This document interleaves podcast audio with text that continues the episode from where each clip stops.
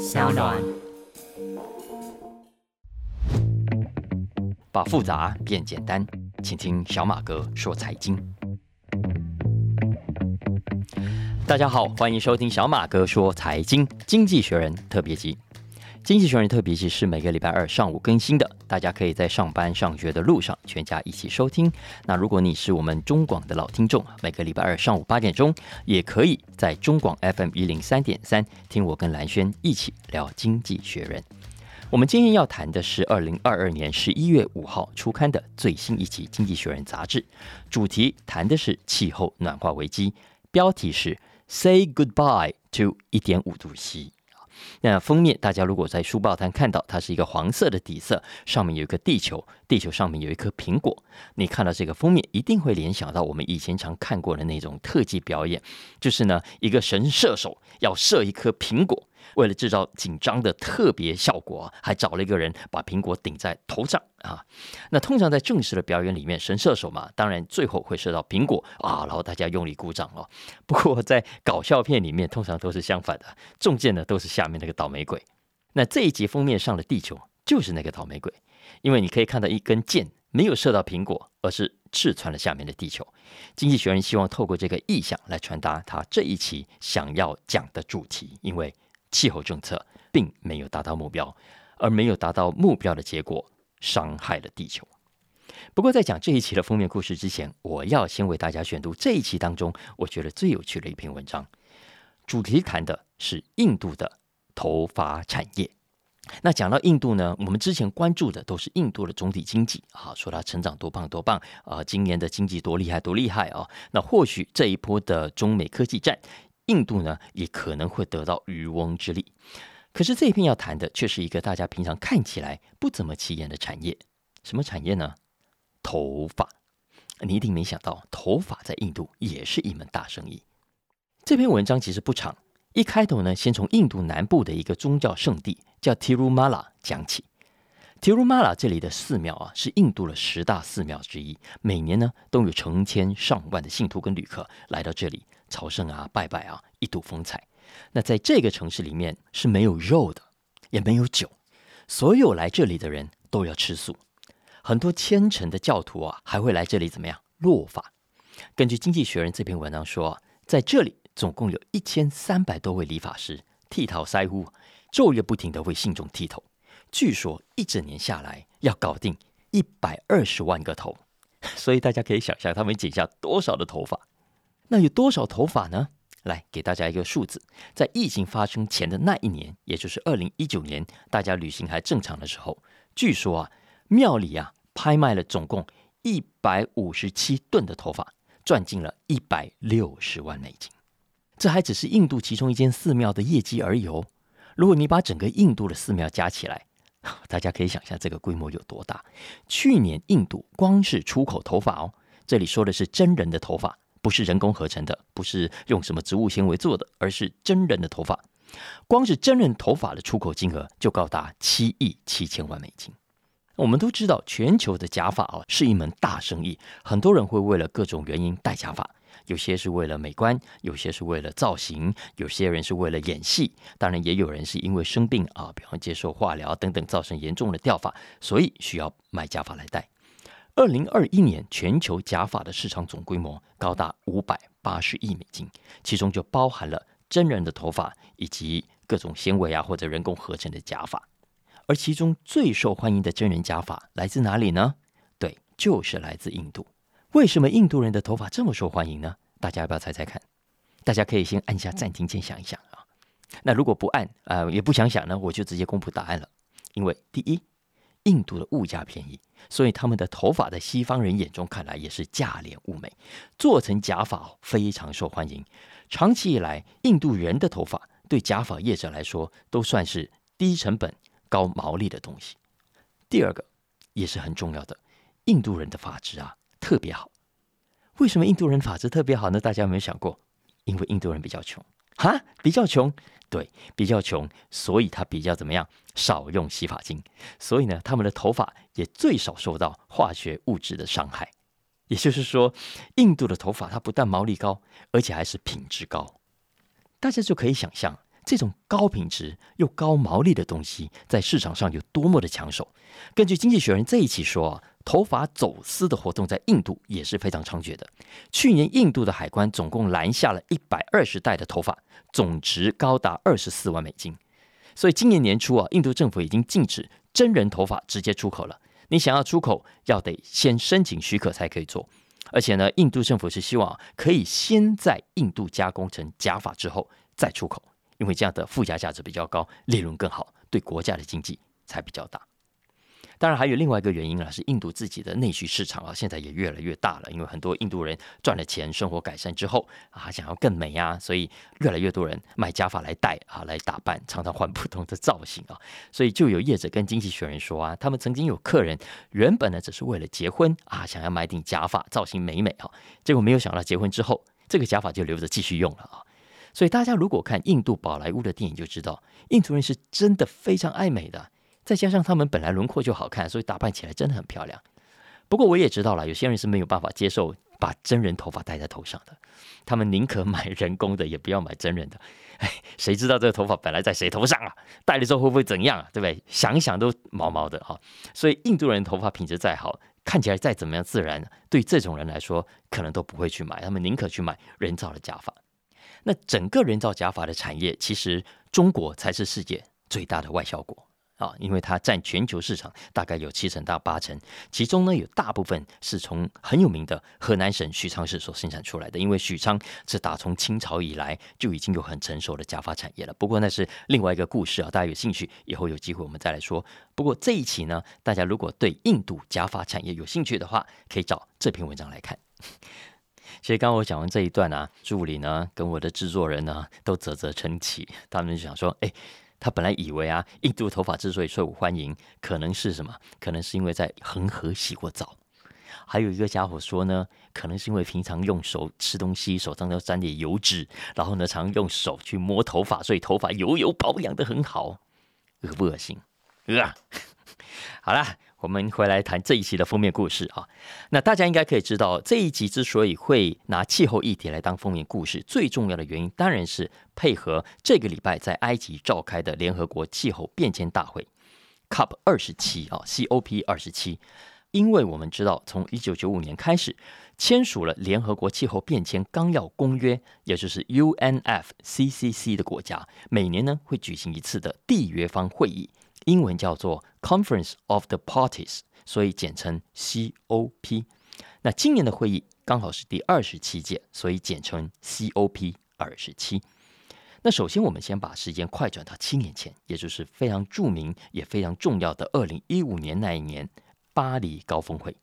因为那一年签署巴黎协定的国家都承诺要把全球平均气温上升的幅度控制在摄氏一点五度 C 之内。但是哦，目标定归定啊，实际上呢，这七年来几乎没有什么大的进展。今天，大部分的国家到目前为止都没有达成这个目标。相反的，全球碳排放量仍然在成长。那这也意味着呢，我们已经不可能避免气温飙破一点五度 C 了。那你可能会问啊，飙破一点五度 C 会怎样？经济学人给的答案是灾难性的后果。大家可能不太有感觉哦，所以我在蓝轩时间有帮大家形容一个，我们常形容危机危机。如果这个危机啊是即刻就发生，很快就发生，大家可能就马上知道它的严重性。可是呢，我们现在正在经历的这场气候危机，其实是一个慢动作的危机啊，slow motion。因为慢动作啊，所以我们就是一步一步的看，那也就没有感觉到它的急迫性跟它的危险性。那其实，如果我们把时间快转、缩时摄影的概念啊，那这些年来我们已经可以看到，不管是巴基斯坦、佛罗里达、欧洲等等很多的地方，都出现了非常频繁的异常或者是极端气候所带来的严重后果，很多人因此而牺牲，很多人的生命受到威胁，很多的建设受到破坏，很多的交通被中断，很多的生产。被迫停止，在经济上的损失是非常难以估计的，而这些都是气候变迁所带来的威胁的血淋淋的例子。可是，经济学人发现，直到今天为止，还是有很多的环保团体，还是有很多的政府官员拒绝接受这个事实，他们不愿意接受一点五度 C 的目标失败了，他们继续的在老调重弹，假装这一切问题都还在掌控之中。所以，《经济学人》想要透过这一期的专题提醒大家，是时候来面对现实了。如果大家继续不愿意面对现实，只会让问题的后果更加的严重。面对什么样的现实呢？经济学人为大家整理出三个最重要的现实。第一，大家要知道，减少碳排放是需要花很多钱的。我再说一次，减少碳排放是需要花很多钱的。全球现在每年投入大约一兆美金，未来估计还要多三倍才行。而且其中大部分的钱要先进国家来出，而使用的地方呢，却是开发中国家。为什么？因为很多开发中国家现在工厂很多，也是地球上最重要的污染来源。那这也是这一次高峰会的重点。比方说南非啊，火力发电、燃煤啦等等，现在都还是占整个南非的八成以上。那很多地方所造成的空气污染是非常严重的。在这种情况下，西方国家不但要投入资金来帮助像南非啦、埃及啦这样的国家，而南非也必须跟先进国家密切合作才可以。什么叫密切合作呢？包括了两大部分。第一，要引进民间的资金一起来投资，因为不可能全部都要靠政府，都要靠先进国家政府拿出钱来嘛啊。再来，第二是新兴国家的政府要设法提供一个更好的投资环境。比方说，你的能源政策要松绑啊，你不可以什么事都想要继续抓在政府的手里。再来，我认为也是最值得提醒大家注意的，也就是能源转型的过程不是说转就转的。传统的能源、传统的发电方式，它不会今天讲你不要，明天就可以消失的，不是的。不干净的能源、不干净的发电，它是需要时间退场的。也就是说。我们很可能在未来一段时间之内啊，要某种程度的言行不一，也就是说，我们要一边喊减碳，但是一边呢继续使用传统的电厂，继续使用旧的会污染的能源。你看，就像德国现在就还在继续的新建各种进口液化天然气的设备。所以这段时间，我们听到有些人是批评西方国家说一套做一套的啊，一边说在减碳呢，一边呢又继续纵容高污染、高碳排放的产业存在。但是经济学人提醒我们，这是过程中没有办法避免的事，而所有的当事者都应该务实的看待这个事实。最后一个现实也是最重要的，就是如果一点五度 C 的目标没有办法达成。那么，所有国家的政府啊，都应该要有应应的计划。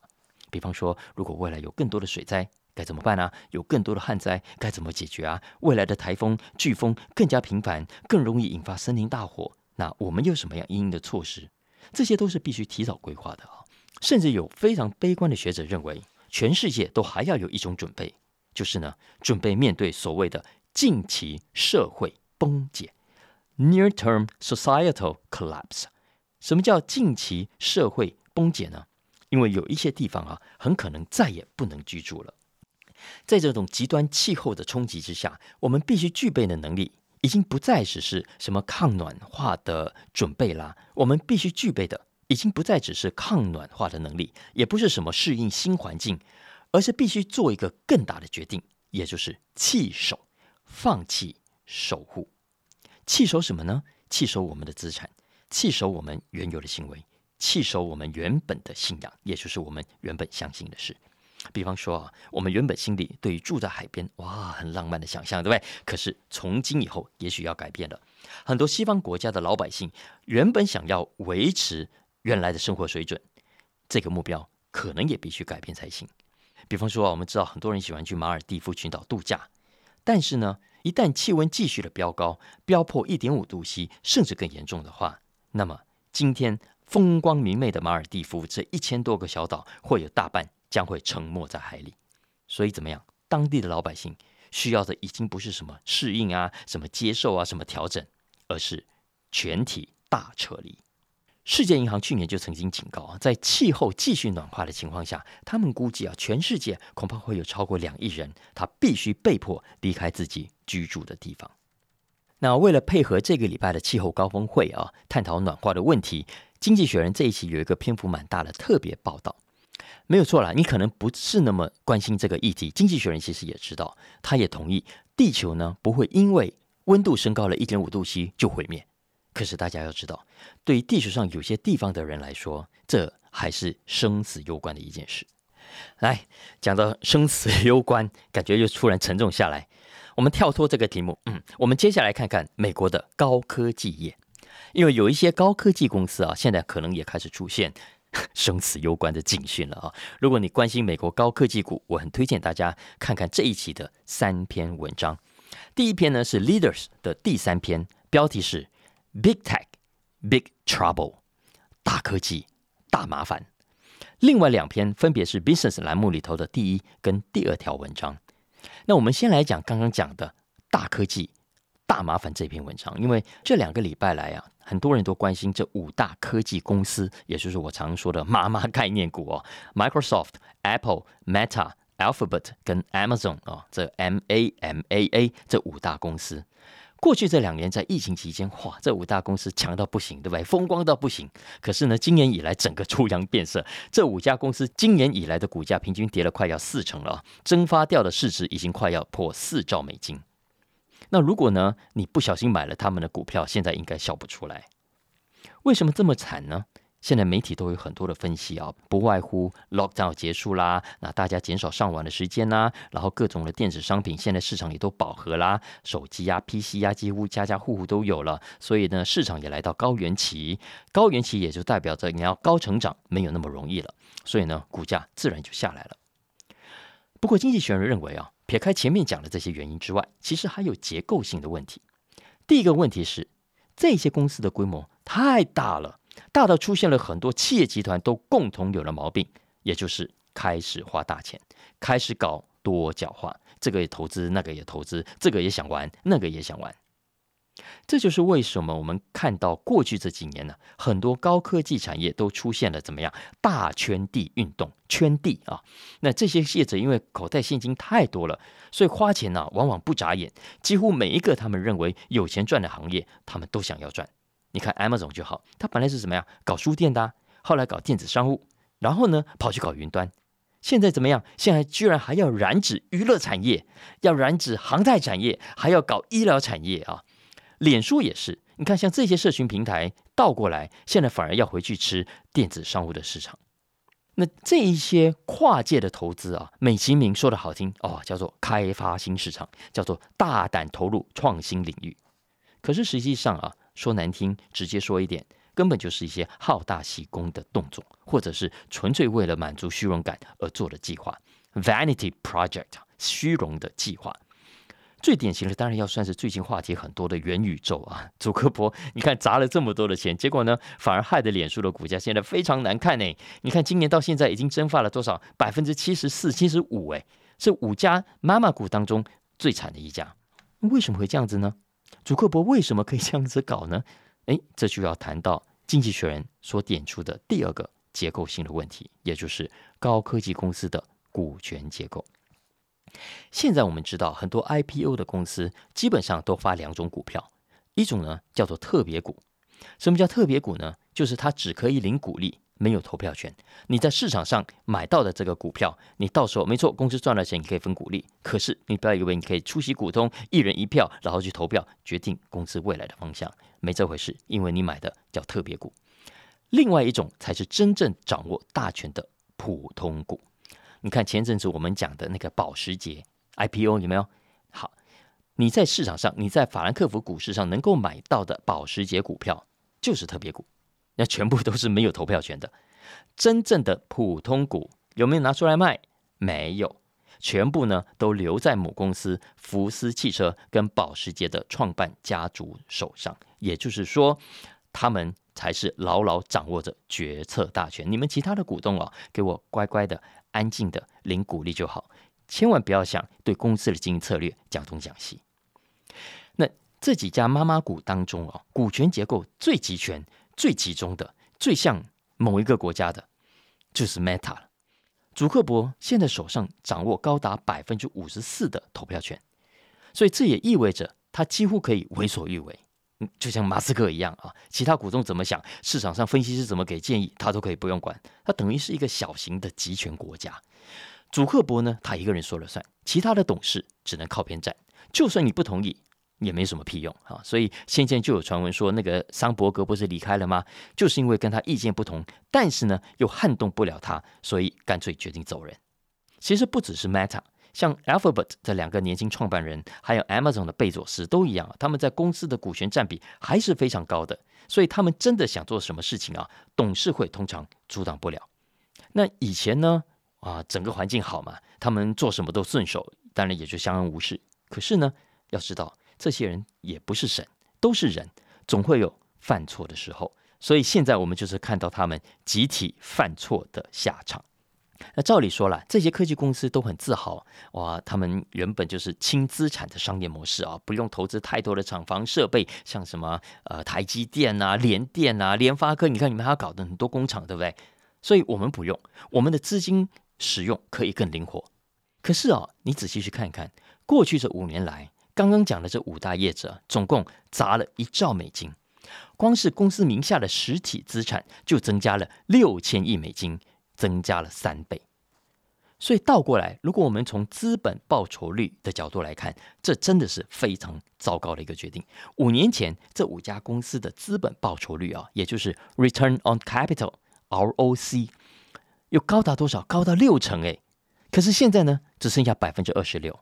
这就是为什么经济学人说啊，这些公司变大了以后，现在已经跟很多传统产业的大集团一样，感染了一种毛病。一种大集团才有的毛病，他称之为集团炎，发炎的炎。那想要恢复健康，这些集团啊，看起来得好好的调养一下，重新改造体制才行。当然，有类似问题的不是只有这五家了啊，整个高科技产业其实都有或多或少面临相似的问题。你看，整个 NASDAQ 啊，今年以来跌掉了三成，很多公司现在都在裁员。你看新闻累计起来，加加起来，起码都四五万人，搞不好还更高啊。当然，看到整个 Nasdaq 整个高科技股这样，也有人分析说啊，没有办法，总体经济就是这么差嘛，大家都一样。不过，对于这些公司啊，经济学人还是看出了商业模式上的问题。大家可以去看看 Business 栏目底下的另外一篇文章，标题叫做 Bad Tech 坏科技啊。因为在这篇文章里面，经济学人把过去最热门、最受欢迎的高科技公司分成三大类。第一大类呢，它叫做 movers 移动者，也就是帮助大家移动或者帮食物移动的产业啊，Uber 啦，Uber Eat 啊，DoorDash 啊，呃，还有台湾比较常见的 Food Panda 啊，等等都是。第二大类呢，它取名叫 streamers 啊，串流者，这就可以比较容易想象，当然就是指大家比较熟悉的 Spotify 啊，或者是 Netflix，当然还有 Amazon Prime 啊，Disney Plus 等等，都算是 streamers。第三大类。则是 creepers 啊，呃，c r e e p e r s，我不知道中文该怎么翻译比较好，我就叫它做藏匿者吧啊，因为这种公司的商业模式，应该说主要的商业模式是躲在背后，躲在背后，藏匿在背后，收集你的足迹，收集你的个资等等数据啊，然后卖给广告主。那这三大类的高科技产业，表面上呢各做各的生意，遇到的问题也不太一样，可是实际上，经济学人认为他们的商业模式。本质上是非常相像，而且呢，都遇到了很类似的问题。经济学人说，他们有三个共同的缺陷 （flaws） 啊。哪些 flaws 呢？来，我们一个一个看。首先，第一个是过度重视 network effect，也就是所谓的规模效应。大家都想赶快把市占率冲高，都觉得哇，使用者越多，越是发挥 network effect，那就越不容易离开。商业模式呢也会更加稳，可是经济学人说没有错，规模效应是有效的，但是你不要忘了，所有的规模效应不管放在哪一个市场都是有它的极限的。比方说，你看食物外送产业，你的确可以在一个城市里面达到最大的规模效应，可是呢，你再怎么大也会有地理上的限制。你在台北汇通，到了新竹就不通；你在台中汇通，到了高雄就不通。而且大家不要忘了，随着你的市占率越来越大，客户越来越多，通常你营运上的负担也会更大。然后，并不是所有业者都做好应该要有的准备。再来第二个经济学人点出了 flaws 啊，是这些高科技产业的进入门槛其实没有想象中高。一个好的 idea 出现之后，通常呢很快就会出现 copycats。你看 Uber 是最典型的。自从 Uber 的商业模式在美国出现之后，现在呢，你看在中国有滴滴搭车，在印尼有 GoJack，在新加坡有 Grab，而且几乎都把当地的 Uber 打趴在地上。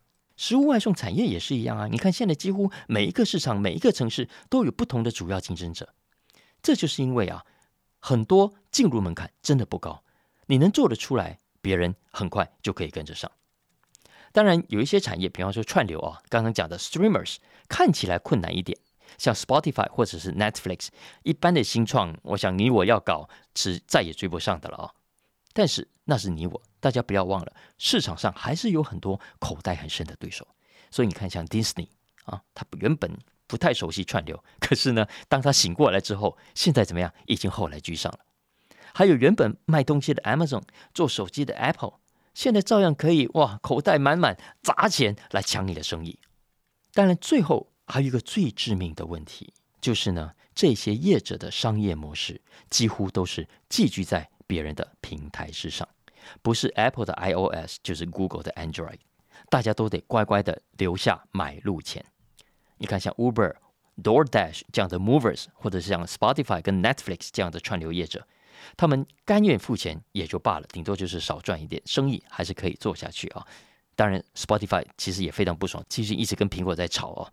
可是呢，那些是得靠广告收入的藏匿者啊，Creepers，那就惨了，因为这些平台的演算法 说改就改，它的游戏规则说改就改，说要给你下架你就下架，一点办法都没有。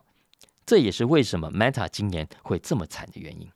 啊，当然不是所有的业者遇到这三个问题。都同样严重啊！比方说，对于 movers 来说，它的进入门槛可以高一点的话，那么问题就不会太大。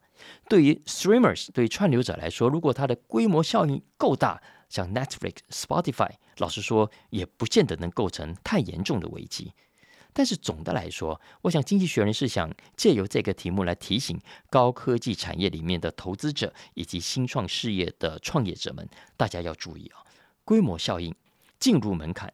跟安全的平台是撑起你们这些产业商业模式的三根大的支柱。这三根支柱啊，光是任何一根出问题，其实就很麻烦了。而如果有一天三根都出现了裂缝，那么你就离灾难不远了。你看看，像 Twitter 就是最典型的例子啊。你看它的商业模式里面，这三根柱子都没有撑住，现在都很麻烦。第一，它的规模现在很难再成长了。第二，它的进入门槛也给其他口袋更深的社群媒体对手给打烂了。然后呢，广告收入现在也被平台卡死。这也是为什么大家都很好奇，接下来马斯克会怎么样去做。很多人也都等着在看好戏啊，因为马斯克实在是一个很厉害的演员，他随便一句话，常常都可以让自己跑到话题的中央去。那其实这一期《经济学人》也有两篇文章谈到 Twitter 啊。但我看时间差不多了，大家可以去找来看。那其实我也很想好好谈谈马斯克啊，所以明天的小马哥说财经，我再来跟大家好好谈一谈马斯克。以上就是今天的小马哥说财经经济学人特别集，希望大家喜欢今天的话题，也别忘了帮我评分五星，按下订阅。大家如果有什么样的意见，也欢迎留言给我啊。也特别请大家帮忙小马哥分享给亲朋好友，大家一起透过 Podcast 的平台来收听。那如果你有任何相关的需求，也欢迎透过文字栏讯息中的相关粉砖连接来跟我们互动。下次见喽，拜拜。